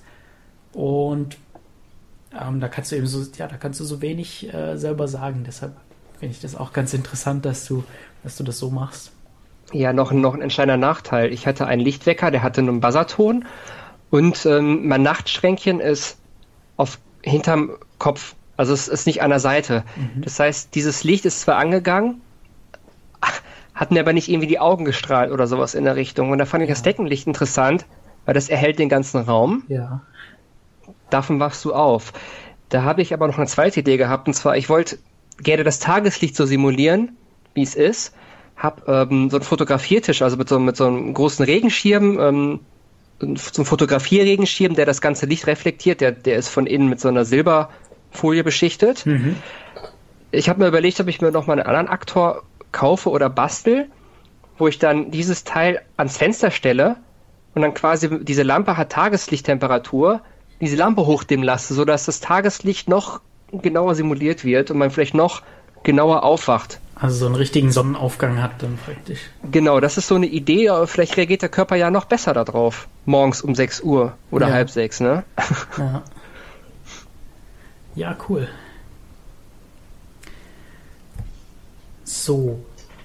Ähm, deine Steckdosen äh, steuerst du auch über Tasker oder wie, beziehungsweise du hast, du hast schon gesagt, du hast ein paar Steckdosen, jetzt irgendwie einen Fernseher, äh, den auszuschalten, falls wenn du eine Aufnahme, wenn eine Aufnahme vorbei ist oder so. Äh, wie, wie machst du das da im Moment? Die Steckdosen, die steuere ich über ein Webinterface. Ähm, das Webinterface ist von ähm, Conair, ne, Con, Conair, also das ist auch so ein 433 Megahertz Funk äh, ähm, Gateway das über LAN einbindest. Und da habe ich ja ähm, per Wireshark halt diesen String ausgelesen. Ah, das war diese Geschichte, genau, ja. Genau, den, ähm, diese, diese App, also dieser Stecker-Checker, ähm, die App heißt Stecker-Checker oder Stecker, nee, Stecker Pro heißt die mittlerweile, den die an das Gateway schickt. Und diesen, diesen String, den habe ich halt ins Webinterface eingefügt und darüber steuere ich halt die Steckdosen.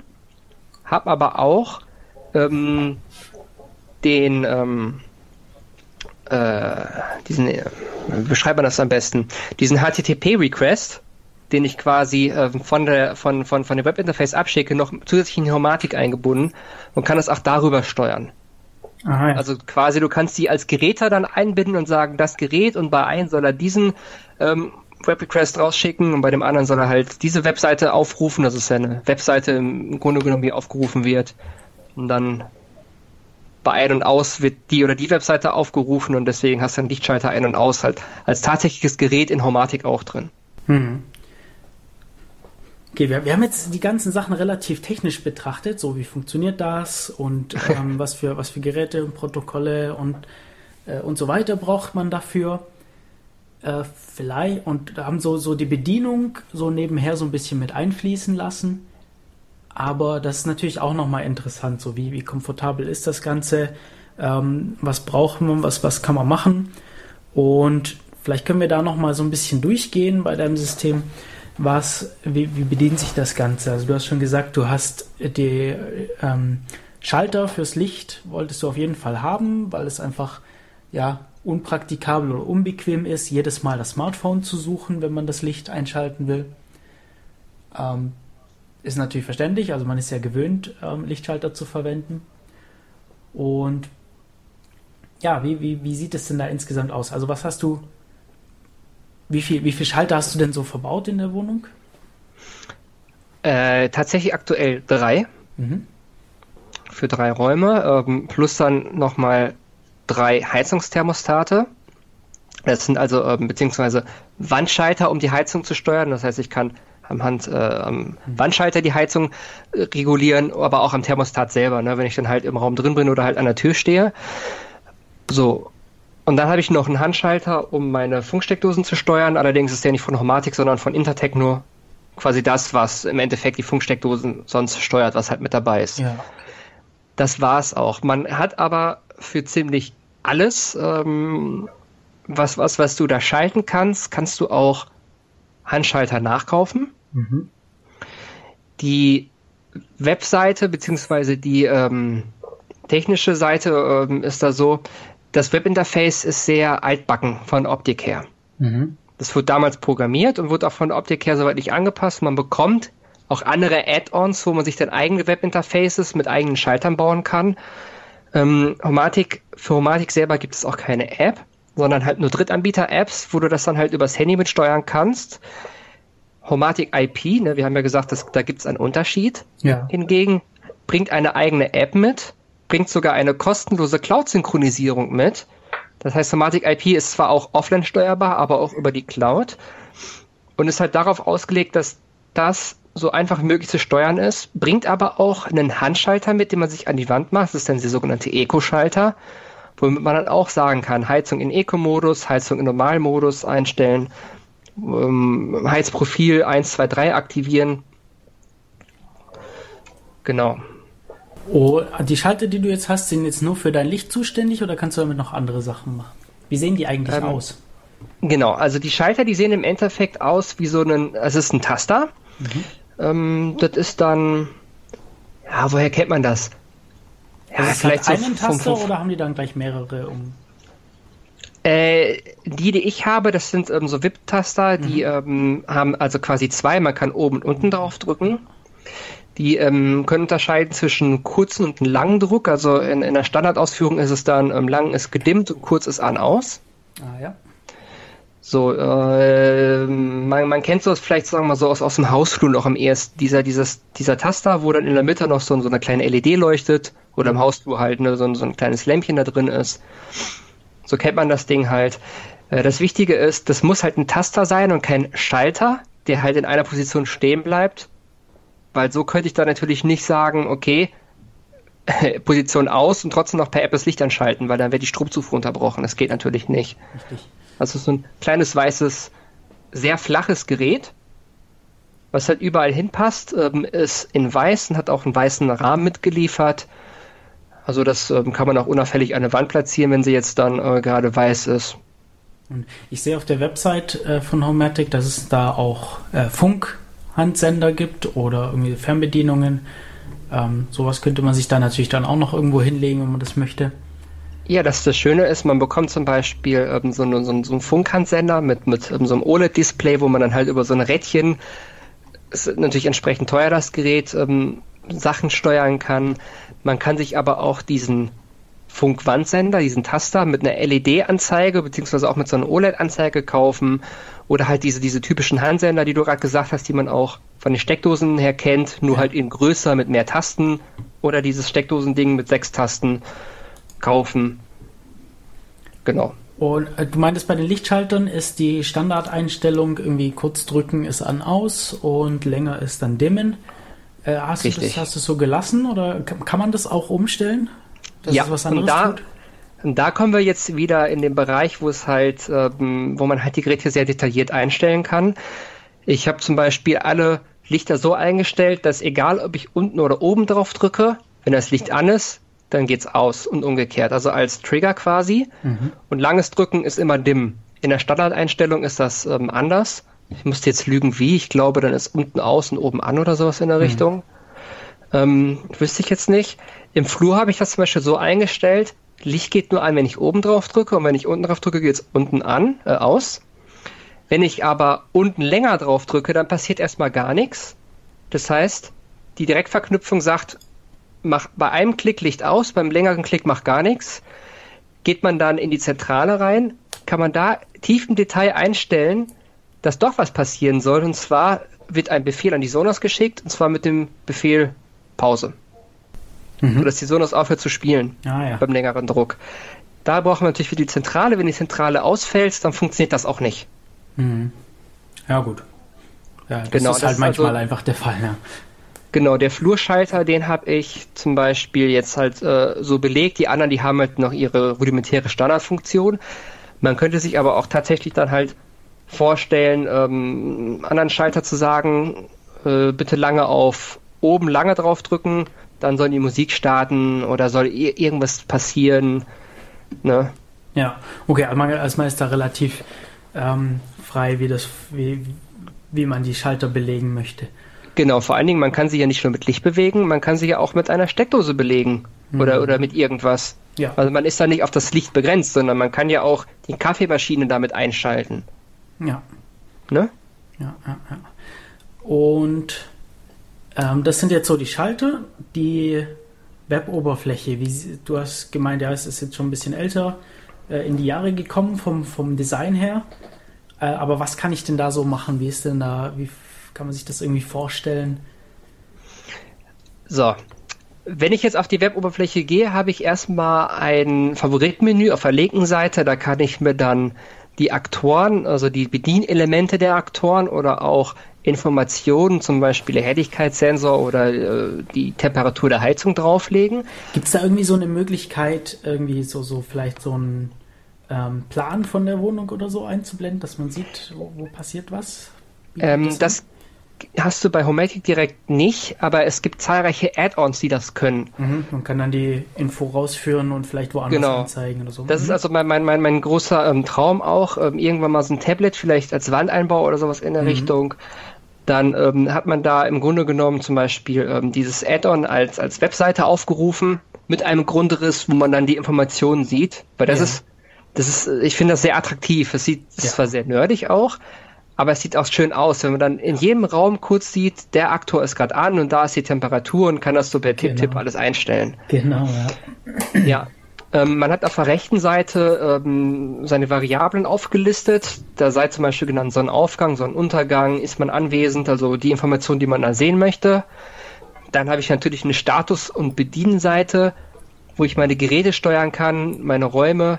Ich kann Diagramme erstellen Mhm. Ähm, muss da eine kleine SD-Karte reinpacken und kann dann irgendwann mal sehen, okay, der Trend des Lichtsensors war so und so oder die Temperatur des Raumes war so und so. Ähm, über den Winter war es kälter, war es wärmer, was auch immer. Ah, ja. ähm, man kann natürlich sich seine Favoriten da anzeigen lassen. Man hat ein Systemprotokoll. Man kann sich aussuchen, was man protokollieren möchte. Ich habe zum Beispiel bei Debug-Variablen drin, ich habe den Helligkeitssensor drin, damit ich weiß, ähm, wann der geschaltet hat. So, man kann Programme und direkte Verknüpfungen einstellen. Direkte Verknüpfungen sind zwischen den Geräten Verknüpfungen, unabhängig von der Zentrale, unabhängig vom Netz, solange die Funkverbindung nicht gestört ist natürlich. Mhm. Man kann Programme einstellen. Programme sind das, was ich gerade gesagt habe, Sachen, die über die CCU prozessiert werden, zum Beispiel Musik steuern, was auch immer. Jo, und man kann natürlich auch in den Einstellungen sehr viel vornehmen. Interessant ist, man kann zum Beispiel die Firmware der Aktoren aktualisieren. Es gab mhm. für den Heizungsaktor, es gab für ähm, den DIM-Aktor, nicht hier für, den, für, für die Steckdose, schon Firmware-Updates. Und dann werden per Funk diese Firmware-Updates übertragen und dann ist die Leistungsmessung besser, dann funktioniert das Gerät besser. Ah. Der wird also wirklich fürs Gerät auch noch entwickelt. Fürs, fürs kleine Gerät. Mhm. So, und natürlich allerhand Sachen in Einstellungen einstellen, äh, sagen wir mal VPN, die Firewall, diese Services, die man jetzt hat, äh, diese VPN-Services, Sicherheitseinstellungen, Netzwerk, Datum, Uhrzeit etc. pp. Benutzt du diese Web-Oberfläche von Homematic so für den täglichen Gebrauch oder machst du das eher, um ähm, ja, also um jetzt irgendwie Sachen zu, zu, zu, programmieren, einzustellen. Ganz klar, um Sachen zu programmieren und einzustellen. Also für den täglichen Gebrauch benutze ich mittlerweile nur noch ähm, die Android-Apps, die ich habe. Das waren welche nochmal? Das ist zum einen Orbulon, das ist also eine App, die ist ähm, an für sich, also die App selber kostet nichts, aber der Service kostet halt was. Mhm. Ähm, da zahlt man halt im Monat für. Und dann gibt es eine App, die heißt Home Droid. Die ist recht teuer, die kostet, glaube ich, 8, 9 Euro, bietet aber super viele Möglichkeiten, unter anderem auch einen Grundriss darzustellen.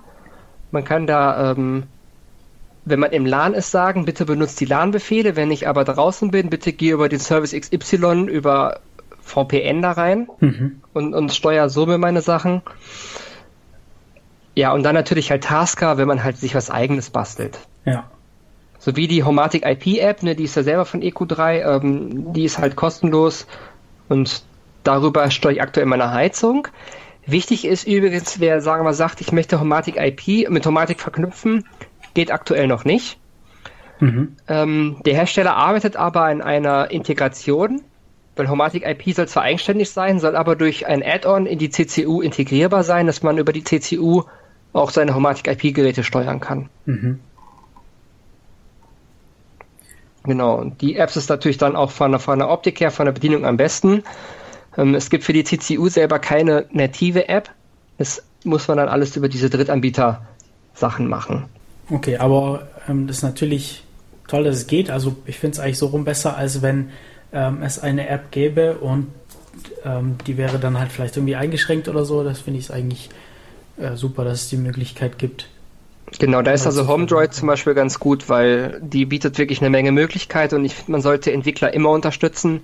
Und 8 Euro ist für eine App, also ist es auch kein Geld, wenn wir überlegen, was wir sonst ausgeben, wenn wir mal irgendwo essen gehen oder so dann, ne? Genau, du hattest gesagt, sie ist relativ teuer, aber ich finde, sie ist halt nur relativ teuer im Vergleich mit anderen Richtig, Apps, genau. weil sich einfach im, im App Store das, das so eingebürgert hat, dass, dass Apps wenig kosten. Ähm, wenn ich das mit anderer Software oder gar mit Hardware vergleiche, dann ist es natürlich ähm, gar nicht viel. Und es ist, ja, es ist ja eine einmalige Investition. Die bleibt einem Richtig. dann ja. Und man kriegt dann ja auch weiterhin Updates und so. Äh, A kriegt man Updates und B, man unterstützt den Entwickler und ich finde, äh, die Arbeit, die da gemacht wird, die sollte man definitiv unterstützen. Das genau. ist das Wichtigste überhaupt. Ja. Super. Ja, Gibt es noch irgendein Thema, das wir, das wir unbedingt besprechen müssen? Ähm, da hast du mich mal wieder ganz, ganz eiskalt erwischt. nee, weil, also ich, ich finde, wir haben jetzt äh, einen schönen Rundumschlag gemacht zum Thema Homatic und auch äh, Erweiterung von Systemen. Und ja, also wir haben jetzt auch nicht mehr, nicht mehr ewig Zeit, muss man, muss man auch dazu sagen. Also unsere Sendezeit neigt sich auch so ein bisschen dem Ende zu. Wir hätten zwar noch ein paar Minuten, aber wir könnten das durchaus auch langsam zum Ende kommen lassen. Nee, also ich, ich denke mal auch, ähm, wir haben natürlich jetzt eine, eine Menge Input. Ähm, ja. Der geneigte Hörer, der muss das jetzt erstmal alles ein bisschen verarbeiten. Genau. Äh, ich stehe natürlich gerne für Fragen offen oder auch für weitere Sendungen, wenn da äh, Bedarf besteht, ne? Ja. Super. Ja, also ich werde auf jeden Fall, ich habe mir hier so ein paar Notizen gemacht, ähm, was für was für Websites und Apps und ähm, ja, wir so alles angesprochen hatten und werde das entsprechend auf die Website zur Sendung packen. Beziehungsweise, ja, beziehungsweise bei den bei unseren Smart Home und Home Automation Sendungen bin ich ein bisschen dazu übergegangen, ähm, das alles auf einer Wiki-Seite im, im Ulmer CCC-Wiki zu verknüpfen, aber auf der, auf der Radio-Website wird natürlich ein Link darauf ähm, gesetzt. Und ja, vielleicht, wenn du Lust hast, kannst du auch mal drauf schauen. Bisher ist sie leider noch nicht so voll, die Seite, also im, im Ulmer CCC-Wiki äh, über, über Home Automation. Da ja, fehlt noch so ein bisschen, die ist noch so ein bisschen rudimentär, die Information da. Vielleicht äh, können wir da dann noch einiges aus dieser Sendung rausziehen und da hinzufügen. Ich wollte mal gerade mal reinschauen, genau. was da generell noch so drin steht. Ja, da ist noch, da ist durchaus noch Erweiterungsbedarf drin. Vielleicht äh, sollst du einfach mal die, die Seite nochmal nennen, damit man da direkt mal drauf kann. Genau, also wir haben ulm.ccc.de. Ähm, da kann man dann entweder über die Hauptseite den Link zur Home Auto, Heim Automation suchen oder man macht dann ulm.ccc.de slash Home Automation, wobei das H und das H von Home und das A von Automation groß geschrieben ist. Genau, richtig. Da kann man nämlich noch, noch mal viel einfacher darauf zugreifen und dann hat man es auch direkt. Ja. Und ja, die Radio-Website natürlich äh, defradio.de. Da schaut man dann im Archiv einfach nach die Seite zu dieser Sendung. Und dort wird es auch die entsprechenden Links geben. Super, dann bedanke ich mich schon mal sehr für deine, ja, für, für, für die Sendung mit dir. Hat mir sehr ja, vielen gefallen. Dank für die Einladung. Ja, äh, und würde mich auch freuen, wenn wir, wenn wir mal wieder was zu, zustande kriegen, weil wie gesagt, äh, das Thema Home Automation, ich finde, das, das gibt einfach so viel her und da ändert sich auch ständig was. Da, da gibt es immer wieder was. Ich meine, du, du, du schreibst ja sogar ähm, regelmäßig Artikel drüber. Genau. Und äh, weißt, daher weißt du das besonders gut, dass sich da immer mehr tut und sich da immer mehr verändert, verändert und es immer neue Möglichkeiten gibt. Und vielleicht finden wir dann nochmal ein spannendes Thema, oder ich bin mir sicher, dass wir nochmal ein spannendes Thema finden, das in den ganzen Themenkomplex mit reinpasst. Und dann könnten wir eigentlich uns für heute verabschieden und hören uns einfach irgendwann nochmal. Genau, dann wünsche ich noch schönen Sonntag. Ebenso, ebenso. Und ja, vielen Dank dir nochmal, Taki, für diese Sendung. Äh, ich bin Matu und dann hören wir uns beim nächsten Mal wieder bei Def Radio. Tschüss. Tschüss. I didn't wanna take your honor away. You're just another toy to me,